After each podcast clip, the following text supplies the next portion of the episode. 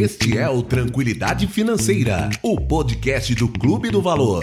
Aqui você aprenderá como tomar boas decisões para multiplicar o seu dinheiro e conquistar a sua tranquilidade financeira, com conteúdos de alto nível compartilhados por empreendedores e investidores que praticam o que ensinam e falam tudo o que sabem. Com vocês, Ramiro Gomes Ferreira. Então estamos iniciando o nosso 15 episódio aqui do podcast Tranquilidade Financeira. Meu nome é Ramiro. Meu nome é Thiago. E hoje a gente vai trabalhar aqui na dúvida de outro ouvinte aqui do podcast. Aliás, você que está nos ouvindo agora, você que está nos assistindo, primeiro link aqui nas notas do episódio, ou se você estiver assistindo no YouTube na versão em vídeo desse podcast, primeiro link na descrição vai ser de um formulário para que você compartilhe os seus desafios, a sua própria situação, que a gente traz uh, coisas da vida real, né? Aqui para o podcast claro. Tranquilidade Financeira. Isso aí. Ramiro, a dúvida que a gente recebeu hoje é de um dos nossos ouvintes, assim, que ele não, não quis se identificar e mandou assim pra gente que, uh, como maior desafio, né? Uh, estabelecer metas claras e manter a disciplina para alcançá-las. Criar um planejamento, uh, o ouvinte diz, criar um planejamento passa por ter um projeto de vida, mas o que fazer quando esse projeto ainda está sendo elaborado, está em construção? Uh, aí a primeira coisa que me vem à cabeça, assim, uh, vendo essa dúvida, Ramiro, esse desafio é: planejamento financeiro é algo estático? Boa, muito bom, Thiago. Obrigado aí ao nosso ouvinte que preferiu ficar anônimo, né? Só, só avisando para quem quiser participar e colocar ali o formulário. Tem opção uh, se manter no anonimato ou não. Então, Sim. respeito aí qualquer uma das opções. E essa pergunta aí do Thiago, acho que ela, ela é bom, guia aqui a nossa conversa, né? Se a gente entender planejamento financeiro como algo estático, a gente vai ter muita dificuldade para começar, mas uhum. muita mesmo. E depois Uh, cara, nossa vida vai virar uma coisa que a gente não valoriza. Porque, Sim, porque a gente está sempre evoluindo, né? A, a, o que a gente é hoje é uma soma das nossas experiências. Sim, tem algumas frases né, que falam que a gente é as pessoas que a gente convive, os livros que a gente lê e as experiências que a gente vive. Então a gente está em constante evolução, uh, em constante mudança. Sim. E não, planejamento financeiro não deve ser estático. Sim, maravilha. Então, assim, como é que a gente, para essa pessoa que está querendo desenvolver meta, uma disciplina, como é que a gente incorpora o ato de se planejar financeiramente no nosso dia a dia? Boa. Primeiro ponto é entendendo que, por exemplo, um planejamento financeiro ele requer a definição de objetivos financeiros, tá? Sim. Requer, isso é importantíssimo. Só que objetivos financeiros, eles são uma dor para as pessoas definirem, porque eles trabalham com a incerteza e justamente com essa ideia. Pô, cara, eu tô criando aqui um projeto de vida, sim. mas eu não sei direito o que, é que eu quero. Ainda tem muitas dúvidas. Sim, sim. Então, uh, você tem que se comprometer, tem que entender que não é estático, que você pode mudar e deve mudar o seu claro. plano financeiro com o passar do tempo, mas tem que se comprometer sim ao, uh, ao, ao, trabalho de fazer estimativas. Sim. Isso é muito louco, né? Porque a gente trabalha aqui batendo de que, cara, investimentos não podem ser baseados com base em projeções, você não pode tentar descobrir qual vai ser a próxima crise. A gente fala que as pessoas perdem mais dinheiro tentando prever quando vai ser a crise do que na do crise que em na si. Crise. Só que quando é você e os seus objetivos financeiros, quando é você planejando a sua vida, você tem que sim fazer estimativas claras, tem que definir objetivos claros. Ah, mas Ramiro, vou mudar de objetivos? Cara, não tem problema nenhum. Sim. Problema nenhum. Uh, eu, em 2012, eu fiz o seminário do Empretec. Pena que não trouxe aqui o meu livrinho do seminário do Empretec. Mas muitas estimativas minhas, uh, claro, é surpreendente como muitas das coisas, em especial as coisas assim mais macro, Sim. viraram realidade. A vontade de empreender, a vontade uh, de, de construir uma família com o passar do tempo, uh, o desejo de não me, não, não me afastar muito de amigos mais próximos, família, etc. As coisas mais macro se mantiveram, mas os planos em si, cara, mudaram muito, muito, muito mesmo, assim. Meu plano de carreira, cara, era pensar em formar família aos 40 anos, perto Sim. dos 40 anos. E hoje eu chegando nos 30, já tem plano muito mais. Muito mais. Não vou esperar mais 13, 14 anos para formar uma família, com certeza. Uh, já namoro aí há 4 anos e meio, e, enfim, né? não, não vai ser mais 14 anos Sim, de namoro então, antes é... de, de, constituir família. Uh, o plano era empreender no setor contábil, uhum. que eu odeio. Então, tipo, mudou total, né? Eu não sabia que eu odiava, eu não sabia que eu era apaixonado por investimentos. Enfim, muita coisa aquele plano lá atrás mudou. Sim. Mas é isso aí, não tem nenhum problema, não é estático. É, então o, o ouvinte aqui diz assim: uh, a disciplina a gente tem. que ela tem dificuldade em manter a disciplina. Será que uma forma de se criar a disciplina de se planejar financeiramente é, por exemplo, ah, eu vou fazer uma viagem ano que vem. Uh, criar um, um, planejamento financeiro para esse objetivo, eu tento uh, botar objetivos me, uh, menores, qual que seria... Sabe que é o seguinte, né? Aqui entra muito minha opinião, porque eu sou uma pessoa naturalmente disciplinada, uhum. então, até isso é muito louco, rápido parênteses, né? Quando, quando eu saí da gestora de recursos que eu trabalhava, da Fundamenta, eu tive um semestre sabático em que eu ia repensar minha vida, iria fazer a prova do CGA, que felizmente eu fiz e passei, e até no início, eu estava fazendo um MBA, fiquei um tempo fora, porque eu me apaixonei pela Califórnia, fiz uma viagem de turismo, falava assim, não, eu quero morar aqui, velho. Outra coisa do planejamento financeiro. Quero morar aqui e tal, esse lugar é maravilhoso. Hoje eu não, não cogito morar fora de Porto Alegre. Uh, mas enfim, né? E fiquei trabalhando em casa. Sim. E foi uma época assim, cara, decisões muito difíceis. Eu busquei ajuda profissional, né? Comecei a frequentar uma psicóloga.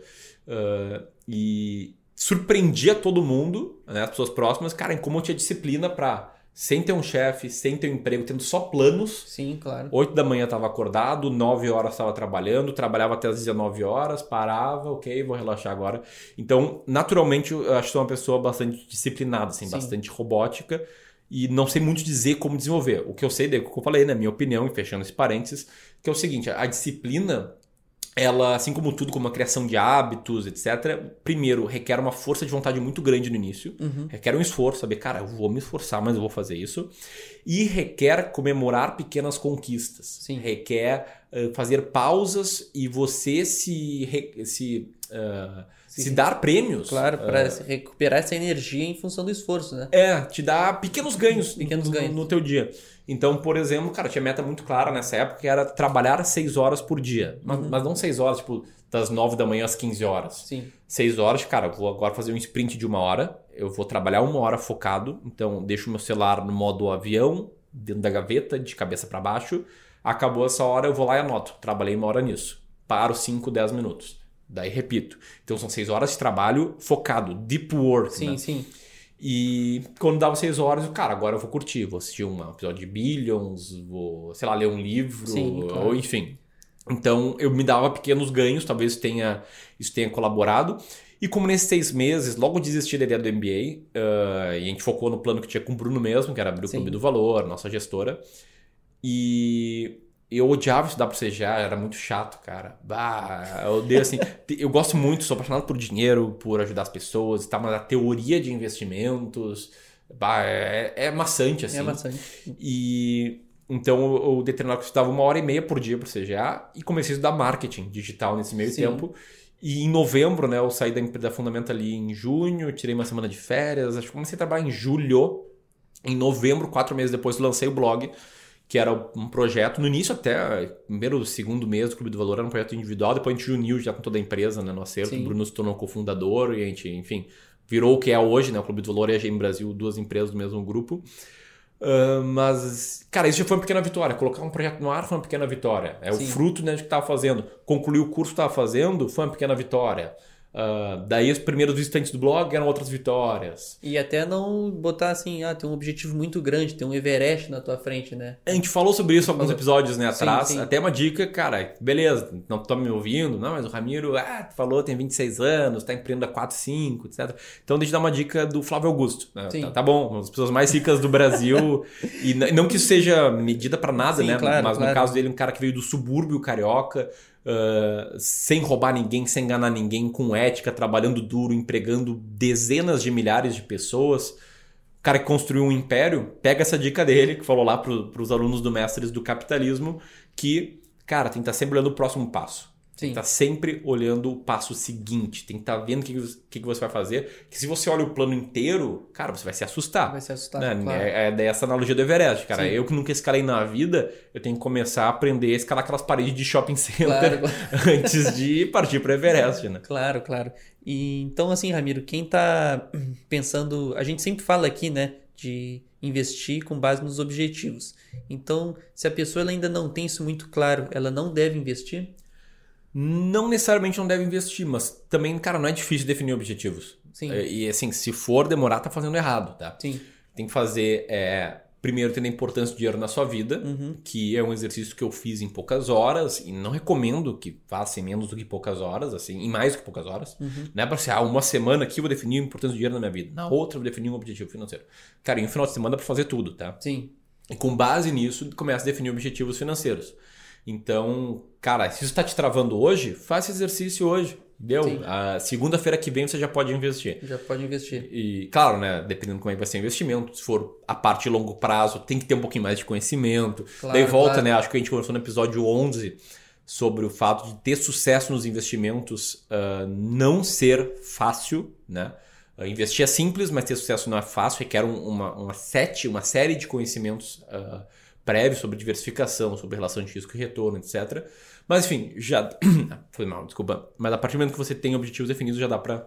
Já dá Começar a pensar em investir. Começar a pensar. Tá, então assim, vamos botar que essa pessoa, então, ela se organizou, botou algumas metas e quer começar a investir. Mas ela tá, ela tá sem, como a gente já pôde ver aqui, vamos botar que ela tem um pouco de dificuldade em manter a disciplina para fazer isso. Ah, como é que se cria então esse hábito de investir, na parte de investir? Primeiro, a gente teria que ter ah, o hábito de poupar dinheiro e depois começar a investir, correto? Perfeito. O poupar vem antes de investir, até porque uma variável relevante na conta de patrimônio acumulado se chama aportes, né? Sim. O que que é aporte? O dinheiro que você tira da sua conta bancária para colocar na sua corretora. É o que sobra do seu dinheiro que vira investimento, vira na investimento. sua carteira. Então, poupar vem antes de investir. E aí tem uma estratégia.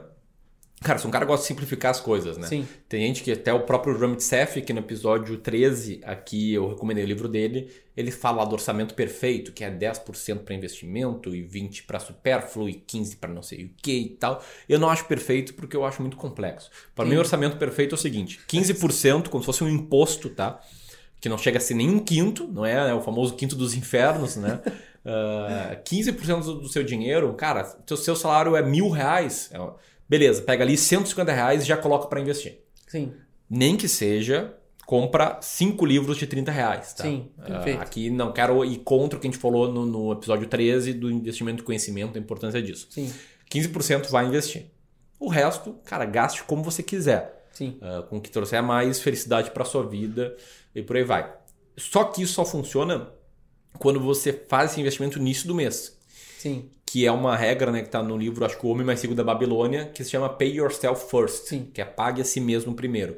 Tratando como se fosse um imposto mesmo. E eu faço isso hoje, cara, todos os meses. Recebo meu salário, 30%, pam, investido na corretora, vai lá. Se sobrou um pouquinho de dinheiro no final do mês, cara, daí eu posso ou investir um pouquinho mais, ou gastar alguma coisa supérflua que vai me trazer Claro. felicidade. Esse Claro, mês, claro. por exemplo, tô vendo ali, talvez so- sobre um pouquinho, eu vou comprar uma bugiganga pra minha casa chamada A Nova Culinary. É um aparelho que tu põe na tomada e faz ah, umas carnes na água. Minha carne fica macia pra burro. Eu, eu valorizo muito isso, eu gosto muito de comer bem, gosto muito de carne, então talvez o que sobrar nesse mês aí, depois do Pay Depois do Yourself Pay First, Yourself tá? First. Eu vou investindo sempre porque é uma coisa legal e, e dinheiro também serve pra isso, né? O dinheiro também é para isso, né? Você não pode viver a vida doidado e não, não construir nada, mas você também não pode viver só construindo patrimônio sem pensar em usar o dinheiro para as coisas que você valoriza. Claro. Eu valorizo comida, eu gosto de comer bem, gosto de um bom churrasco.